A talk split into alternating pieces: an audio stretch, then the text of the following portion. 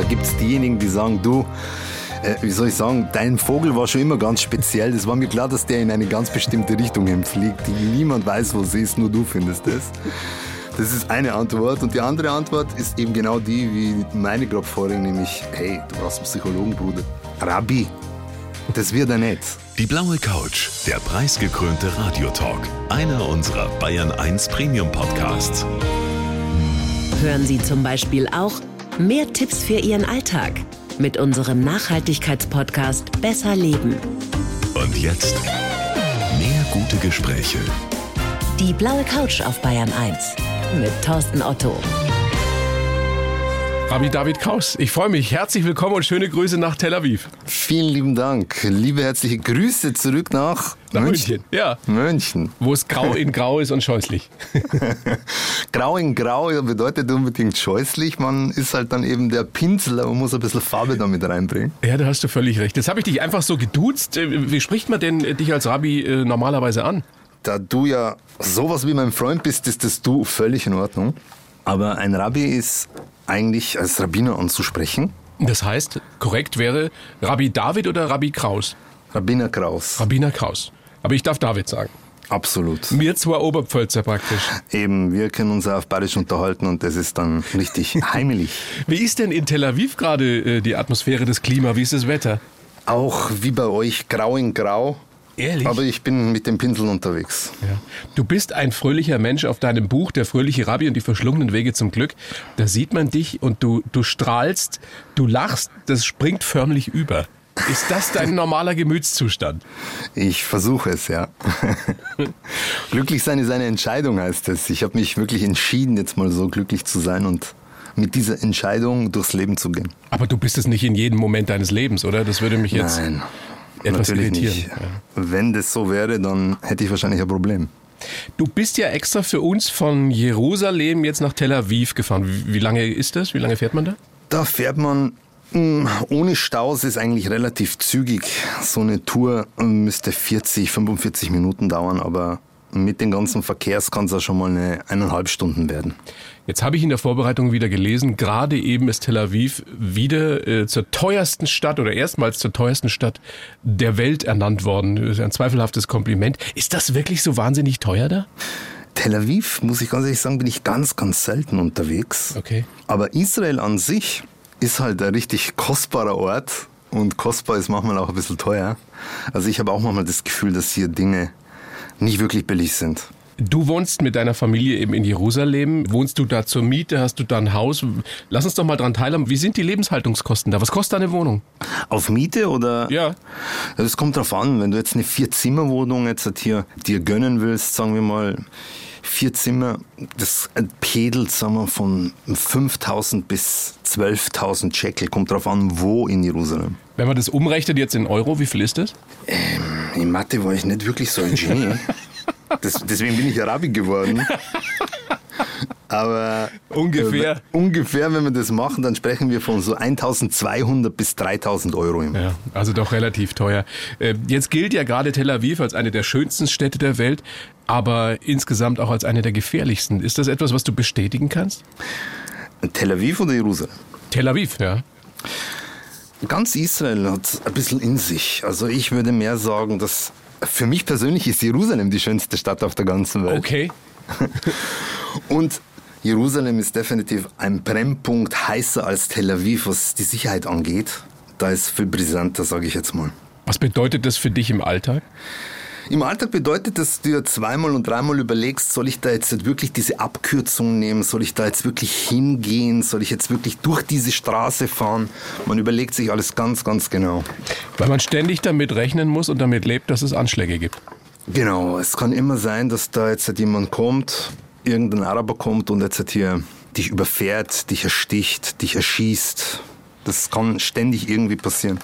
Wie schaffst du es, mit diesem Bewusstsein da trotzdem so ein fröhlicher Mensch zu sein? Das ist wirklich eine, eine Arbeit, eine tägliche, tägliche Arbeit, die mich wirklich intensiv beschäftigt und auch viel von mir abnimmt. Mhm. Weil sie eben sehr heftig ist und insbesondere, wenn die Kinder da mit im Spiel sind. Eben, du hast ja vier Kinder, ja? Genau, ich habe vier Kinder. Ich bin also ein reich, reich beschenkter Mensch. ja. Meine Frau hat mich beschenkt mit vier wundervollen Kindern und wenn du dann diese vier wundervollen Kinder hast, dann überlegst du dir noch viel, viel mehr. Wohin gehen wir jetzt eigentlich? Was mache ich jetzt eigentlich? Also das ist wirklich ein Thema, das uns in Jerusalem definitiv beschäftigt. Mhm. Hier, wir sind ja mittendrin bei uns in der Vorweihnachtszeit. Ihr habt gerade das jüdische Lichterfest Chanukka gefeiert. Wird da eigentlich auch so viel gegessen und getrunken? Wie bei uns an Weihnachten? Essen und Trinken, das ist halt was für richtige Feinschmecker.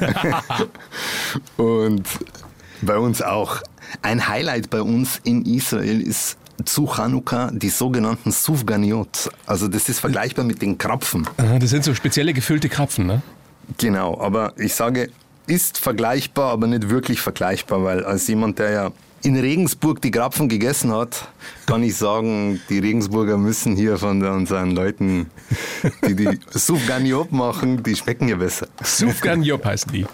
Absolut. Ja, mir, hat, mir hat ein Freund davon erzählt, der regelmäßig eben in Tel Aviv ist oder in Israel ist und der hat gesagt, wenn du da bist, dann musst du das probieren. Was ist denn da so, so speziell dran? Mach uns mal so ein bisschen noch den Mund wässrig. Also, das Spezielle ist einfach diese Atmosphäre. Chanukka, da isst man Soufganiot und das Spezielle ist halt jetzt eben so, die challengen sich die Bäckereien und die Konditorien, die gegenseitig quasi, wie schaut meine mein Krapfen, meine Soufgania jetzt, was macht sie noch köstlicher? Mit Marmelade, mit diesem Ding, mit die, also was sie heute nicht alles da drauf und rein machen, das ist dann immer ein Riesenspektakel und wenn du dann die Aufgabe hast, die Familie willkommen zu heißen oder Freunde, dann ist das auch immer so ein Highlight. Lass mal sehen, von wo hast du deine Sufganiot gekauft und, ja. dann, und dann geht's los. Verstehe. Das ist so lustig, wenn man mit dir spricht, David, man hört immer noch so ein bisschen den Oberpfälzer raus. Ja, den, den kann man mir nicht nehmen, obwohl ich immer versuche, den ein bisschen zu unterdrücken, damit man mich auch versteht. Aber versteht dich doch. Ja, eben. Einwandfrei. Wird, gerade weil wir jetzt bei Weihnachten waren und bei Chanukka, ich weiß, das ist in keiner Weise irgendwie vergleichbar, das eine ist ja das Lichterfest, wird da auch so viel gestritten wie bei uns manchmal an Weihnachten? Gerade jetzt dieses Jahr sind wahnsinnig viele so super gestresst durch diese Pandemie. Manche sind sich uneins übers Impfen, da wird gestritten. Ist das, ist das bei euch auch so? Dass zum Fest gestritten ja, wird? Oder über ja, gerade Pandemie bei solchen großen Festen, dass da viel gestritten wird? Nee, eigentlich nicht. Ich habe nicht das Gefühl, dass hier gestritten wird. Hier wird gefeiert. Gefeiert in Freude und Glück. Die Kerzen werden angezündet. Chanukka ist ein ganz äh, relaxtes Fest. Man sitzt zusammen, ist das, was man eigentlich die ganze Zeit nicht so isst, wie solche Fettmacher, sage ich jetzt mal, sie Sufganiot und jetzt hast du die damit. Es ist einfach nur entspannend mit den Lichtern und da streitet man nicht. Es bringt dich woanders hin. Das ist richtig. Ich meine, du bist ja nicht nur Rabbi, du bist ja auch Paar- und Familientherapeut. Hast du einen Tipp für mich, für uns, äh, wie man das an Weihnachten eben vermeiden kann, dass man in solche Diskussionen gerät? ich sage mal so, ich bin davon überzeugt, dass einer der Hauptprobleme, die die, die Paare machen, das ist der gedankliche Fehler, dass sie sagen, so, wir haben unseren Höhepunkt wann erreicht? Mit der Hochzeit. Die Hochzeit ja. ist definitiv so ein Höhepunkt, aber wenn du den als Höhepunkt richtig deklarierst, dann hast du ein Problem, weil wenn du den Höhepunkt schon erreicht hast, dann geht es von hier nur noch nach, nach unten. Ja. Und so schauen dann die Ehen dementsprechend aus, nämlich es geht nach unten, richtig abwärts. Und deswegen ist meine Empfehlung immer, lerne von der Hochzeit nicht als Höhepunkt, sondern vielmehr als Highlight als Highlight, der dich nach oben führen soll auf diesem Highway of Love. Und da muss man halt eben ihm viele Highlightspunkte suchen und Weihnachten oder andere Feste, je nachdem, wie jemand halt glaubt, kann er das dann für sich als Highlight machen und nach dem Motto, sein Steven Spielberg, also du bist der Regisseur deines Lebens ja. und lass dir da nicht irgendein Drehbuch raufknallen, sondern gestalte dein Leben so, wie du dies wünschst. Erfüll dir selbst deine Wünsche und gib es. Guter Tipp. Einer von vielen Tipps, die du ja gibst in deinem Buch Der fröhliche Rabbi und die verschlungenen Wege zum Glück. Da steckt wirklich eine Menge Weisheit drin und was mir wirklich gut gefallen hat, dass das so, so ein blödes Wort, dieses authentisch, aber du bist so wahnsinnig glaubwürdig. Also man, wenn man es gelesen hat, dann hat man das Gefühl, dieser Typ ist wirklich glücklich, der hat es geschafft. Gott sei Dank. Und vielleicht schafft man das dann ja selber auch. Ja, und das ist, war wirklich die Idee, wie ich das Buch schreiben wollte. Genau das ist quasi meine Motivation gewesen. Ich will dir nicht hier irgendwas erzählen, von wegen, was ist der richtige Weg des Lebens, sondern jeder muss selbst für sich entscheiden, was der richtige Weg ist. Aber ich will dir erzählen, was mich glücklich macht. Und hey, wenn ich dich auf diesem Punkt und jenem Punkt irgendwie begeistern kann, dann haben wir zwei gewonnen und das ist meine Message. Dieser Ansatz ist auch richtig gut. Weißt du, David, dass du eben nicht so missionarisch unterwegs bist, sondern sagst, ich will dir nicht erzählen, welcher Weg der richtige ist, sondern äh, ich will dir nur erzählen, was mich glücklich macht und vielleicht findest du ja dann deinen Weg. Ich glaube, dass das vielen Leuten so ein bisschen äh, die, die Augen öffnet, dass man sich, wie du sagst, eben selber kümmern muss, dass man selber der Regisseur seines Lebens ist. Absolut. Niemand kann dir sagen, was richtig für dich ist. Niemand kann dir sagen, was dich glücklich machen kann. Man kann sich miteinander unterhalten. Ich kann dir sagen, das ist mein Ding, aber du musst dein eigenes Ding suchen und das Ding dann auch durchziehen. Speziell wir Oberpfälzer Sturschädel. kann man sowieso wenig vorschreiben. Und was auch eine große Wahrheit ist, dass die Wege zum Glück oder überhaupt die Wege des Lebens oft sehr, sehr verschlungen sind. Das belegt ja deine Biografie äh, ganz eindeutig. Verschlungen, wo, wobei ich wollte eigentlich im Titel nicht das Wort verschlungen, sondern ich wollte verrückt. Das Leben ist verrückt. Ja. Also das wenn, ist ganz schön crazy. Wenn dir damals, als du ein junger Typ warst in Regensburg, der auf schnelle Autos stand, äh, der witzig war, der, der geguckt hat, was machen die Mädels und der Hotelmanager werden wollte. Wenn dir damals jemand prophezeit hätte, du wirst 20 äh, Jahre später wirst du Rabbi in Jerusalem sein, was hättest du geantwortet? Du brauchst einen Psychologen, Bruder. Das wäre wahrscheinlich die Antwort gewesen, genau so in dem Ton auch. ja, es ist schon krass, wie es manchmal kommt im Leben, ne? Absolut. Das ist so. Da kommt dann jemand, dieser jemand ist unser Schöpfer im Himmel, der nimmt dich, dreht dich um, du stehst am Kopf und schaust dich um und auf einmal scheint eigentlich alles genau so zu sein, wie es sein muss. Und das ist ganz spannend. Und das Spannende daran ist, das kann ja in jedem, in jedem Lebensabschnitt passieren. Das kann ja. dir als junger Mensch passieren, aber ich kenne auch Beispiele von Menschen, die die 60, 70 schon überschritten hatten und auf einmal ihr Leben nochmal komplett gedreht haben, weil sie irgendeine Erkenntnis, eine Erleuchtung oder was auch immer hatten. Genau. Die, es hat kein Alter. Das Leben ist wie die Liebe und die Liebe, die hat kein Alter. Die erschafft sich jede Sekunde vom Neuen.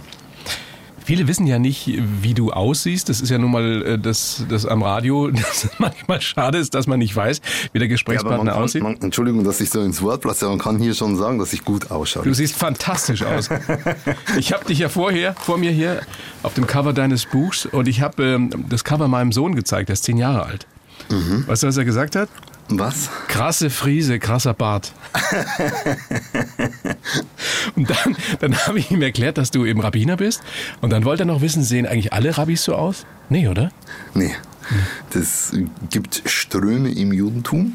Ich bin ein chassidischer Jude und die Chassiden, die schauen so aus wie ich. Also die haben diese wundervollen Schläfenlocken und einen langen Bart. Dann gibt es die sephardischen und aschkenasischen Juden, die haben weniger lange Bärte und lange Schläfenlocken. Die chassidischen Juden, die sind äh, sehr orthodox, sehr streng, ne? strenggläubig.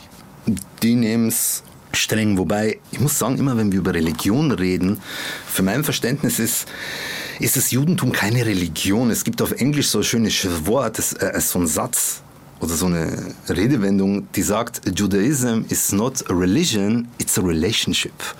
Eine Und Beziehung. Das genau. Mhm genau um das geht's. Auch in unserem Denken im Alltag, dass du wirklich es schaffst, eine lebendige und erfüllte Beziehung mit deinem Schöpfer zu führen. Und wenn du das dann hast, dann klappt es auch mit deinem Lächeln. Ja, und dieses Lächeln, das kauft man dir eben, wie gesagt, ab.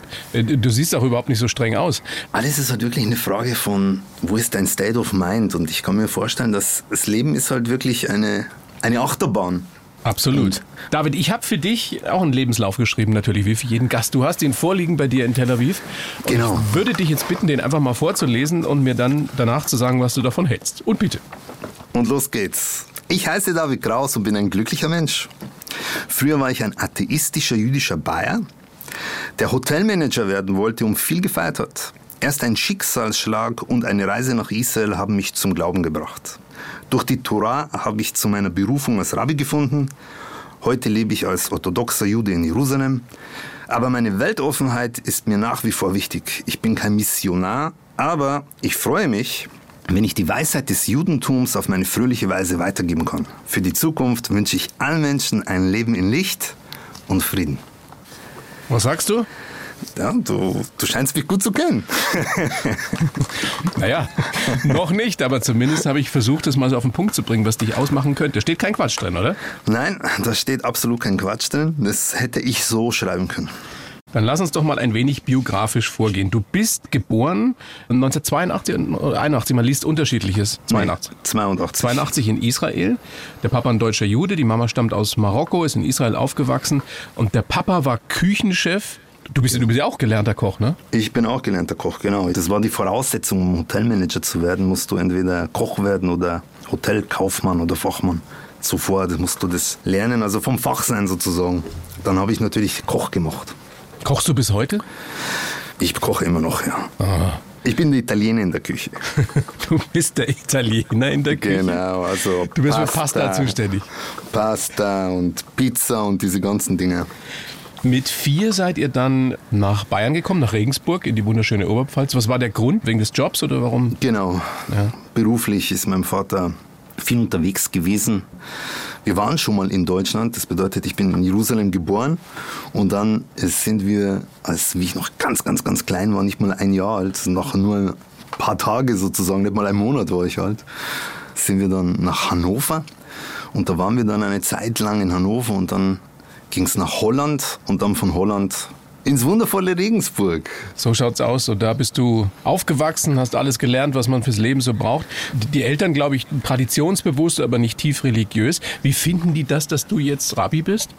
Die finden das großartig, auch aufgrund der Tatsache, dass ich ich geblieben bin, wenn ich das mal so sagen darf. Das bedeutet, ich habe mich nur verbessert und verfeinert und bin die, die bessere Version meiner selbst geworden, ohne dieses Streng, so wie du das vorhin auch schon mal gesehen hast. Das muss ich mir merken. Verbessert und verfeinert. Das ist wirklich gut. Das ist ein guter Ansatz an sein Leben. Mhm. Ich habe mich verbessert und verfeinert. Ja. Wie würdest du die Kindheit in Regensburg auf den Punkt bringen, wenn du so eine Überschrift drüber machst? Toll. Ich hatte eine tolle Kindheit, eine schöne Kindheit. Zuerst dank meiner wundervollen Eltern. Ich wünsche jedem Kind auf der Welt die Eltern, die ich geschenkt bekommen habe auf dieser Welt.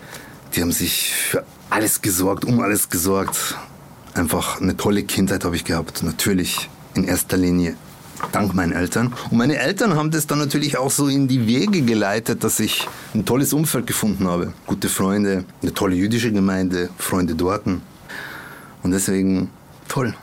Du warst der einzige jüdische Junge damals an der Schule. Wie war es mit Antisemitismus? Was für Erfahrungen hast du gemacht damals in den 80ern, 90ern in Regensburg? Gab es das da? Das gab's da natürlich. Das ist immer so ein Thema in dem Moment, wo du sagst, ich bin Jude, dann dann triffst du entweder jemanden, der begeistert ist, wow, oder du triffst jemanden, der im extrem auf der anderen Seite ist und dir am liebsten entweder eine kalte Dusche gibt oder dir halt eben gleich erzählen will, dass du eigentlich geschlagen gehörst, so ungefähr. Warum polarisiert das so? Also, weil du gerade gesagt hast, ich denke gerade drüber nach. Auf der einen Seite gibt es klar, man ist begeistert oder dann gibt es die Idioten, die eben antisemitisch sind. Aber so, dass einer mal sagt, ja, Mund ist mir doch wurscht, erlebt man selten, oder? Erlebt man selten, ja. Warum Leider ist das so? Selten. Was glaubst du, warum das so ist? Das ist ein Rätsel. Ein großes, großes Rätsel, das mich auch beschäftigt. Wieso ist es eigentlich so? Aber ich denke, in der Sozialpsychologie gibt es so ein Ding, das heißt, dass man andere abwertend herabschaut auf die, auf andere. Und sich dann und besser fühlt, ja. Und sich dann besser fühlt. Es ist halt eben diese, wir leben in so einer Vergleichsgesellschaft und in dem Moment, wo ein Mensch den Fehler macht, sich mit einem anderen zu vergleichen, dann ist das Licht weg. Das ist wie, du schaltest das Licht aus, hast dich verglichen, siehst dein Licht nicht mehr und nur der andere leuchtet sozusagen und drehst du total am Rad. Wieso hat er jetzt Licht und ich nicht? Das ist eine Erklärung, eine logische Erklärung. Trotzdem ist es mir nach wie vor ein Rätsel, warum, ah, für mich auch. warum das so ist und, und bis heute ja so ist oder wieder vielleicht sogar verstärkt so ist bei uns in Deutschland. Du hast Sachen erlebt, da würde ich dich gerne nur kurz fragen, wie man das als Junge empfindet, in der Pubertät oder davor. Ich weiß nicht, wann es passiert ist, dass dir ein anderer Junge ein Feuerzeug hingehalten hat und es angemacht hat und gesagt hat, riecht das, Jude. Wie, wie geht man mit sowas um? Also außer, dass man dem direkt eine mitgibt. Dieser Impuls war wahrscheinlich bei dir auch da, oder? War da, aber ich habe es nicht gemacht, weil er älter war als ich. Also ich habe mich da wirklich bedroht gefühlt in dieser Situation. Und nicht nur in dieser Situation. Aber diese Situation war, da war ich in der achten Klasse ungefähr. Und schon vorher waren solche Dinge, also immer da. Also das hat mich immer wieder beschäftigt, diese Du Judensau oder verschwindet ihr Juden. Diese Dinge waren immer präsent. Und wenn das dann natürlich passiert, ist das schon, das nimmt einem mit, nimmt einem schwer mit. Und jetzt machen wir den Bogen zurück zu dem tolle Jugend. Mein Umfeld war einfach so toll. Und in dem Moment, wo ich dann hingekommen bin, hatte ich wirklich einen sicheren Hafen und konnte da abladen, was mich gestört hat. Und die haben mich dann noch mal neu beladen, eben mit positiven Gedanken und ja, mach weiter. Deine Freunde, haben die sich für dich eingesetzt? Was haben die gemacht? Meine Freunde haben sich für mich eingesetzt, ja. Es gab Situationen, die haben sich für mich eingesetzt. Es gab auch Situationen, wo sie überfordert waren, sage ich jetzt mal. Wo sie weggeschaut haben oder nicht wirklich jetzt irgendetwas dazu gesagt haben. Mhm. Trotzdem, du hast es selber gesagt, du hattest insgesamt eine schöne Kindheit, eine schöne Jugend mit allem, was so dazugehört. Und du musst, David, ein sehr wilder Kerl gewesen sein. Ich habe es vorhin schon anklingen lassen. Schnelle Autos, Mädels, alles, was dazugehört. Äh, entspricht das den Tatsachen? Ja, was heißt wild? Ein normaler Oberpfälzer halt. Was soll er machen? was, alle so in den 90er gemacht haben, habe ich auch gemacht. Ich war da nicht extrem wild oder nicht wilder als andere, sondern halt eben in Regensburg unterwegs. Regensburg ist ja die Studentenstadt, ja. schon seit den 80ern, verstehe ich jetzt nicht. Absolut. Und deswegen, da geht es wild zur Sache und wenn du da nicht auch wild unterwegs bist, dann hast du ein Problem wahrscheinlich. Weißt du noch, in welchen Lokalitäten oder in welchen Diskos du damals verkehrt hast? Es waren so, damals war das Airport, die Susi Wong. Das Kuh, jeden Freitag war das ein richtiges Kuh, wirklich. Du weißt das noch? Ja, das weiß ich noch, natürlich. Prägende Erinnerungen. Du, und, und, du wolltest, wir haben es ja schon angesprochen, du wolltest Hotelmanager werden. Hast dir also so eine Karriere vorgestellt, wahrscheinlich, wo du auf der ganzen Welt rumkommst, überall einen Job hast.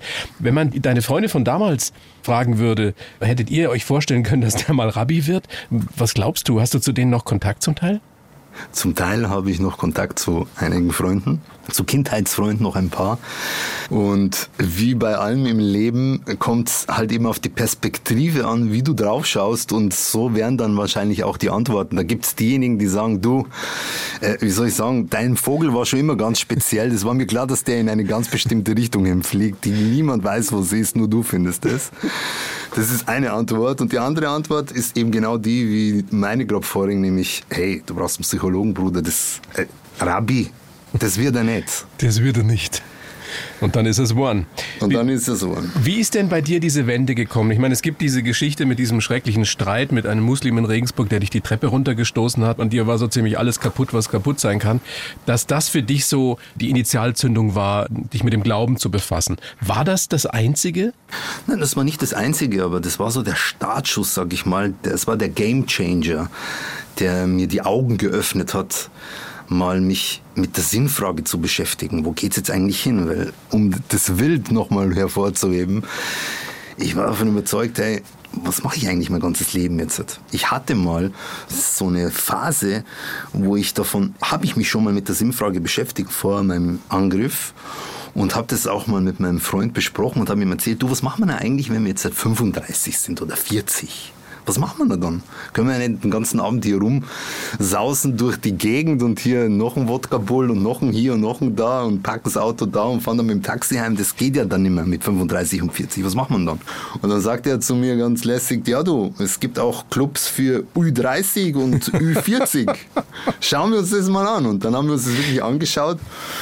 Und dann habe ich mir gedacht, ja, aber das, der Sinn, also, der muss etwas sein, der muss... Da muss es mehr geben altersunabhängig. Ja. Da, und dann habe ich das nicht gefunden, aber ich, damals war ich eben nicht reif. Und derzeit ist das eben passiert und wenn du da im Krankenhaus liegst, total schwer verletzt.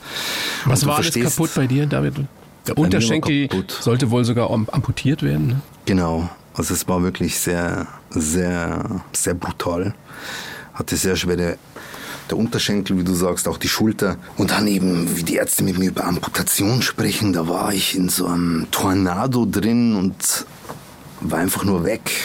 Ich habe verstanden, mein Leben wird nie wieder so, wie es war und der Gedanke im Nachhinein war auch richtig. Der Wirbelsturm habe ich woanders hingebracht, nämlich in die Sonne, Gott sei Dank. Mhm, du hast dich dann mit dem Glauben, mit dem Judentum beschäftigt. Darf ich dich fragen, dieser Streit oder dieser Typ, der dich da die Treppe runtergestoßen hat, war ja nun ein Muslim. Hat es in dir Hass ausgelöst und wie hast du den überwunden? Hass ist nicht das richtige Wort. Es löst natürlich immer irgendetwas aus, wenn irgendetwas so passiert. Auch heute, zwei Jahre bevor mir das passiert ist, ist meine geliebte Tante in Jerusalem beim Busattentat ums Leben gekommen. Habe ich da Hass verspürt? Das ist eine ganz spannende Frage. Nicht Hass, aber so ein, hey, warum? Was ist los? Was, was kann ich anders machen? Was können wir tun? Was können wir verändern? Eben der Wunsch nach Veränderung, der Wunsch nach, nach anders, irgendwie besser. Nach Versöhnung auch letztendlich, oder? Sicherlich auch Versöhnung, ja, denn nur so klappt wirklich Veränderung. Wobei man da dran verzweifeln kann, wenn man, wenn man jetzt äh, nach Israel guckt. Dieser Konflikt scheint ja unauflöslich, oder? In Israel ja. Also in Israel sind die Fronten schon so, so verschanzt, dass, sage ich mal, wie sagte mal Winston Churchill, der sagte über die Deutschen damals, äh, einen Feind, mit dem macht man keinen Frieden, den musst du besiegen. Ich denke, das ist in den Köpfen heute in Israel drin. Du hast das hier mit dem Feind mittlerweile zu tun. Und das macht es wirklich sehr, sehr kompliziert. Interreligiöse Dialoge etc., das irgendwie so zu starten, ist ganz, ganz schwer. Wie ist das denn im Alltag? Hast du arabische Freunde? Wo, in Israel? Ja. Nein, in Israel nicht. Das geht nicht, oder? Das geht nicht von mir aus nicht. Es funktioniert so einfach nicht wirklich. Warum? Eben aufgrund der Tatsache, dass die Menschen sehr verschanzt sind. Ich gebe dir mal aber einen positiven Lichtstrahl Ja, zum gerne. Beispiel. Gerne. Ich liebe ja meine Kinder über alles und versuche mal mit einem Dreijährigen zum Zahnarzt zu gehen, mit seinem Loch da hinten, weil er den Haribo zu, zu gerne frisst und jetzt hat er halt das Problem mit dem Loch da hinten drin. Und sein Loch wird mir jetzt zum Verhängnis, weil was machen jetzt mit meinem süßen dreijährigen kleinen Kind? Und dann habe ich einen Zahnarzt gesucht, der nicht bloß Zahnarzt ist, sondern auch Kindergärtner, Pädagoge, Clown, alles zusammen. Die Gibt's Quadratur des Kreises. genau. Weg von Tabula Rasa dahin. Und dann hat man mir jemanden empfohlen und das war ein arabischer Arzt. Und da habe ich gesagt, super, ist mir egal, woher der ethnisch herkommt, Hauptsache ist, da ist dieser quadratische Kreis. Und dann bin ich da hingefahren und ich muss sagen, der war wirklich so. Also ein toller Mensch, voller Freude. Dieser arabische David, kann man sagen. Wirklich, du siehst ihn, du musst da sofort lachen. Und du, wie du mich eben beschrieben hast, ich war auch von ihm so begeistert. Und dann auch von der Art und Weise, wie mein Kind behandelt hat, das war natürlich ein Erlebnis. Und dann sind wir so ins Gespräch gekommen. Ja, und dann hat er mich gefragt, was ich mache und so weiter und so fort. Und dann habe ich zu ihm gesagt, ja du, ähm, ich habe dir mein Kind hier anvertraut. Jetzt machen wir doch mal eine Weltgeschichte, in dem du zum Beispiel deine arabischen Freunde, wenn du jetzt ein Pärchen hast, das jetzt gerade jetzt total im Zoff ist und die zwei kriegen es nicht auf die Reihe und die trauen sich jetzt nicht zu irgendeinem Paartherapeuten zu gehen bei euch, weil der vielleicht irgendwas reden könnte oder irgendwie gesehen werden könnte und das ist ihnen jetzt zu peinlich bei euch im Dorf, dann schick sie doch zu mir. Weil du ja auch Paartherapeut bist, ja. Genau, ich werde sie ganz bestimmt verpfeifen bei euch im Dorf. Und so war es dann tatsächlich und er kam dann mal, er kam dann einmal mit, mit so einem Pärchen, ein richtiges ähm, arabisches Pärchen, gläubig. Und es war eine sehr spannende Beratungsphase. Das glaube ich. Wie haben die denn geguckt, als sie da den, den orthodoxen Rabbiner gesehen haben? Die waren schwer begeistert und haben auch Arabisch mit ihm gesprochen. Mein Arabisch ist nicht wirklich so gut, aber ich habe verstanden, so, wieso hast du uns nicht erzählt, dass dieser, das ist ja ein Orthodoxer, was machen, wir, was machen wir bei dem, was ist denn mit dir los? Das ist eine Szene wie aus einer Komödie, ne? wie aus der Komödie. Es war aber dann doch sehr interessant und Gott sei Dank, ich konnte ihnen helfen. Das war für mich natürlich eine super Motivation, um eben wirklich hier Punkte zu landen bei diesem Paar, damit die zwei wieder aufeinander zukommen und jetzt in Liebe miteinander leben. Und so muss es dann eben sein. Und das sind auch dann auch meine Gebete, dass es so einen Dominoeffekt gibt. Ja. Dann das nächste Mal, wenn das Pärchen in dem Dorf irgendwas hört von dem bösen Juden, äh, hey, wir haben den Juden kennengelernt. Der ist nicht böse, der hat uns geholfen. Schöne Geschichte. Aber das ist wirklich ein Exempel dafür, wie es sein könnte. Und du hast ja diesen Dominoeffekt angesprochen. Wahrscheinlich kann es nur so funktionieren. Wir waren ja eigentlich bei deinem schrecklichen Unfall damals. Und danach, als du dann wieder halbwegs hergestellt bist, hast du gesagt, ich will nach Israel. Was war denn deine Motivation? Was, was hast du dir erwartet? Ich wollte einfach nur Danke sagen. Danke für die Tatsache, dass ich wieder auf den Beinen stehe, auf meinen Beinen stehe. Zwar immer noch schwer verletzt, mit Krücken unterwegs, aber es hat nicht so ausgesehen. Die Ärzte nochmal, die haben mit mir gesprochen, Amputation, Rollstuhl und wie ich da so da gelegen bin, ich hatte auch einen tollen Arzt, einen Regensburger Arzt. Sein Name passt auch sehr gut zu dem Bild meiner, zu meinem Krankheitsbild damals, nämlich sein Name ist Dr. Schrott. und der Dr. Schrott hat sich gut um meinen Schrott gekümmert.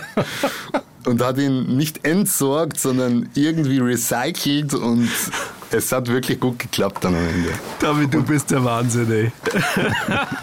Aber also du hattest da schon zum Glauben gefunden, weil du warst ja ein Mensch, der vorher an nichts geglaubt hat. Also im Krankenbett sozusagen hast du dich mit dem Judentum beschäftigt. Genau, so. Mir war klar und der Dr. Schrott, der war derjenige, der auch so einen Impuls setzt, indem er eben zu mir sagte, ja du, dir bleibt eigentlich nur noch eins beten.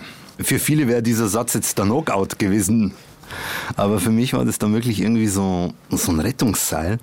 Und dann habe ich halt auf die Decke geschaut in meinem Krankenzimmer und habe dann zu meinem Schöpfer gesagt, du, leider hatte ich mit dir nicht wirklich irgendwie Dialoge bis heute, aber wenn du irgendwo da oben bist und mich jetzt gerade siehst und hörst, jetzt hast du halt wirklich die Chance, dich mir zu offenbaren und ich werde mich revanchieren, ich verspreche dir das. Und so war's. Und so war's. Was ist dann in Israel passiert? Ich meine, du hast dich da, glaube ich, auch schockverliebt in deine jetzige Frau. Also das ist ja schon mal das größte Glück. Hast schockverliebt ist gut. Hast Hebräisch gelernt, hast den Talmud studiert. Wie läuft das denn? Also man wird ja zum Rabbi ernannt. Man wird ja auch vorgeschlagen. Wie lange muss man studiert haben bis dahin? Man muss so drei Jahre studieren, bis man wirklich fähig ist, sage ich jetzt mal, die, die Prüfungen abzulegen. Und welche Aufgaben übernimmt man dann, wenn man Rabbi ist? Es kommt darauf an, was für eine Position der Rabbi dann einnimmt. Der Rabbi ist im Grunde genommen, wenn man ihm so einen Obertitel gibt, dann ist er sowas wie der jüdische Anwalt. Er sagt, was ist erlaubt, was ist verboten, weil das jüdische Gesetz, das, wir sprechen über die Halacha, also die jüdische Jura, mhm. da gibt es viele, viele Details und Einzelheiten im jüdischen Leben. Und der Rabbi, der weiß im Speziellen, das darfst du machen, das darfst du nicht machen, das ist gut, das ist weniger gut. Und hier ist halt dann eben der Rabbi unterwegs und sagt, klar, das und das ist hier so zu machen in Richtung Religionsgesetz. Auf der anderen Seite ist ein Rabbi natürlich auch so ein Seelensorger, weil er eben so eine Position hat, wo viele Menschen dann bei ihm Hilfe suchen, Rat suchen. Und dann ist er auch hier so ein Ansprechpartner. Und wenn er jetzt eine Gemeinde leitet, dann hat er noch andere Funktionen, die natürlich super wichtig sind fürs jüdische Leben, wie das Anleiten von Gebeten, sich auch für Beerdigungen kümmern. Dieses ganze Alltags Themen, was halt eben so einen ganzen Tag passiert. also ich wollte gerade sagen, er greift also, habe ich so das Gefühl, wesentlich mehr in den Alltag der Menschen ein oder kümmert sich mehr darum, als bei uns jetzt ein Pfarrer, oder? Ich weiß es nicht, weil ich nicht weiß, was die Aufgabe von einem Pfarrer ist. Ja, hauptsächlich Seelsorge, würde ich mal sagen. Mhm. Wenn das so ist, dann macht der Rabbi viel, viel mehr. Aber ich bin jetzt nun kein, kein ausgewiesener Religionsexperte. Lass mich da gerne belehren. Die ersten Monate, Jahre, als du schon mit deiner Frau zusammen warst, habe ich gelesen in der Vorbereitung, hast du in, in, sehr, sehr ärmlichen Verhältnissen verbracht dort. Genau. Wie erinnerst du dich daran? Du hast es nicht mal irgendwie ein paar Euro, um, weiß ich nicht, zum Arzt zu gehen. Genau. Das war eine sehr, sehr spannende Zeit. Ich sag mal so, ich, ich wollte einfach nicht meine Eltern anpumpen und ich wollte auch nicht meinen Eltern irgendwie das Gefühl geben, dass ich jetzt hier in Not bin sondern mein Ziel war es halt eben wirklich meine Eltern da so zu motivieren, hey, kommt nach, macht den Weg mit mir, sondern kommt zurück nach Israel. Und damals habe ich das als falsch empfunden, wenn ich ihnen gesagt hätte, dass ich da jetzt wirklich ähm, Probleme habe finanziell. Und deswegen habe ich es nicht gesagt. Aber wenn du das sagst, zum Arzt gehen, ich kann mich da wirklich an so eine Situation erinnern, dass ich richtig, richtig Knieschmerzen hatte. Und ich bin zum Arzt gegangen und Heute hat sich das mittlerweile verändert so ein bisschen, aber damals war halt eben die Situation so, dass der Arzt, das war so ein Notarzt, da hätte ich zwölf Scheckel zahlen müssen, also um die drei Euro. Und die hatte ich nicht. Und dann habe ich mich doch irgendwie reingeschleicht zum Arzt und habe ihm gesagt, ja, ich kümmere mich später um die drei Euro. Und er sagte, nee, wenn du dich nicht darum kümmerst, dann kann ich dich nicht bekommen. Und das war dann für mich Boah. so, das war wirklich so ein Po. Das war schmerzhaft. Schmerzhaftes Erlebnis, wo ich dann auch gemerkt habe, okay, jetzt muss ich wahrscheinlich was anderes machen. Mhm. Ich nehme an, jetzt als Rabbi bist du finanziell safe. Gesichert, oder? Ja, was heißt gesichert? Nach oben gibt es nie genügend Glück. Finanzielles Glück nicht. Wer, wer, bezahlt dich als Rabbi? Na, äh, Die apropos, Gemeinde? Apropos finanziell. Finanziell gibt es Forschungsergebnisse. Äh, da sagt man, dass bis zu 60.000 Euro ja. wünschen wir uns so einen Einsatz, so einen Lohn. Aber die Forschung sagt, dass das, das Glücksempfinden von Reichtum, das hat eine Decke und zwar 60.000 Euro monatliches Einkommen. Danach. Monatlich 60.000 oder, oder im Jahr? Monatlich, monatlich. Das sind so die. Naja, monatlich 60.000, das ist ja eine Menge Geld. Oder meinst du 6.000? Aber, aber das Spannende in dieser Forschung war eben, dass wenn jemand sogar mehr verdient, sagen wir 100.000 Euro im Monat, sein Glücksempfinden wurde deswegen nicht mehr, sondern die Decke ist 60.000 Euro. Naja. Und wie gesagt, das ist ja schon ziemlich viel. Aber wer bezahlt dich? Bezahlt dich die Gemeinde? Mich bezahlt keine Gemeinde, weil ich nicht in einer Gemeinde arbeite, sondern ein Institut. Ich bin für ein Institut tätig und da werde ich bezahlt. Jetzt bist du ein orthodoxer Jude, Chassidim. Ähm, Genau. Deine Kinder erziehst du wahrscheinlich auch in diesem, diesem strengen Glauben. Du bist aber gleichzeitig immer ein sehr weltoffener Mensch, was wir jetzt schon gemerkt haben in diesem Gespräch. Wenn deine Kinder mal irgendwann später sagen, hör mir auf, Papa, ich habe damit überhaupt nichts mehr im Hut, ist das ein Problem für dich? Das wird mir nicht passieren, weil ich nicht meine Kinder streng erziehe in dem Bild von einer strengen Religion, die einfach was abverlangt, das so eine Survival-Ding, da bin ich nicht. Also das Judentum, so wie ich es eben lebe und woran ich glaube, ist, dass das Judentum ist wirklich eine lebendige und erfüllte Beziehung. Und nichts macht mehr Spaß, wie eine Beziehung zu haben auf dieser Welt. Wir sind soziale Wesen, wir brauchen Kontakt und Beziehung. Und diese Beziehung lebe ich mit meinen Schöpfern und das, wie ich es tue, gebe ich auch an meinen Kindern weiter. Und auch die spüren diesen Spaß in dem Leben, dass wir sind nicht allein. Da ist immer jemand bei uns und da Das geht ist man schön. nicht weg. Das ist schön zu hören. Trotzdem kann es ja passieren, dass die später eines deiner Mädchen vielleicht sagt, ich will mich aber anders anziehen und ich will nicht so rumlaufen. Würdest du das akzeptieren? Das würde ich akzeptieren in dem Verständnis, dass jeder Mensch hat seine für ihn persönlich zugeschnittene Lebenslaufbahn bekommen von unserem Schöpfer. Und was ich mir nicht wünsche, aber sagen wir mal, das passiert, dann würde ich sofort verstehen, okay, der Schöpfer will, dass sie jetzt hier ein Tal oder einen Berg erklimmt, ein Tal durchgeht oder einen Berg erklimmt. Da gibt es etwas, das sie finden muss für sich. Und wenn sie es gefunden hat, dann wird sie es schon wieder regulieren. Das ist schön, wenn man so ein Gottvertrauen hat wie du. Das ist großartig. Und offenbar bist du auch noch ein toller Vater. Wie du als Ehemann bist, kann ich jetzt nicht beurteilen, da müsste man seine Frau fragen. Aber ein Typ, der auch noch Pasta und Pizza machen kann. Unter anderem bitte, ja. Was ist so dein, dein Signature-Dish, dein, dein Leib- und Magengericht, was du kannst? Mein Leib- und Magengericht, das ist natürlich die saure Lung. Boah, Eine saure Lung, das ist für mich mit, mit einem richtigen Semmelknödel, das war bei mir, das ist, der Oberpfälzer. genau, da gehen wir zum Glöckl, ne? aber heute nicht mehr, ne? Weil jetzt nicht koscher, aber wir können ja mal mit den Glöckl drüber reden, vielleicht machen sie für uns eine koscher saure Lunge, das wär's doch. Das wär, mir läuft gerade das Wasser im Mund zusammen. David, das ist ein Riesenvergnügen, mit dir sprechen zu dürfen. Du Das sitzt Vergnügen in ist bei mir. Tel Aviv, ich sitze hier in München und trotzdem entsteht da ein Draht zwischen zwei Menschen, die so außer der Oberpfalz eigentlich nichts gemein haben, könnte man denken. Aber wir haben uns hervorragend verstanden und ich bin mir sicher, ich werde dich irgendwann mal besuchen da in, in Jerusalem. Ja. Du bist herzlich willkommen. Ich bitte drum. Jetzt hat's- besuchst du nicht nur Israel, sondern besuchst ein wundervolles Land und wo ein Freund auf dich wartet. Das ist schön zu Welcome. hören. Ja. Und andersrum gilt die Einladung natürlich auch. Vielen lieben Dank. Und dann gehen wir, gehen wir in Regensburg essen. Opa, beim Glöckl koscher aber bitte. David, vielen Dank für das Gespräch. Ich habe zu danken. Herzliche Grüße nach Tel Aviv bzw. Jerusalem und ich sage gerne nochmal dein wirklich tolles Buch, da kann man eine Menge rausziehen für sich. Der fröhliche Rabbi und die verschlungenen Wege zum Glück. David Kraus. Vielen Dank. Shalom und Servus. Shalom und Servus. Ciao, ciao. Die Bayern 1 Premium Podcasts. Zu jeder Zeit, an jedem Ort. In der ARD Audiothek und auf bayern1.de. Bayern 1 gehört ins Leben.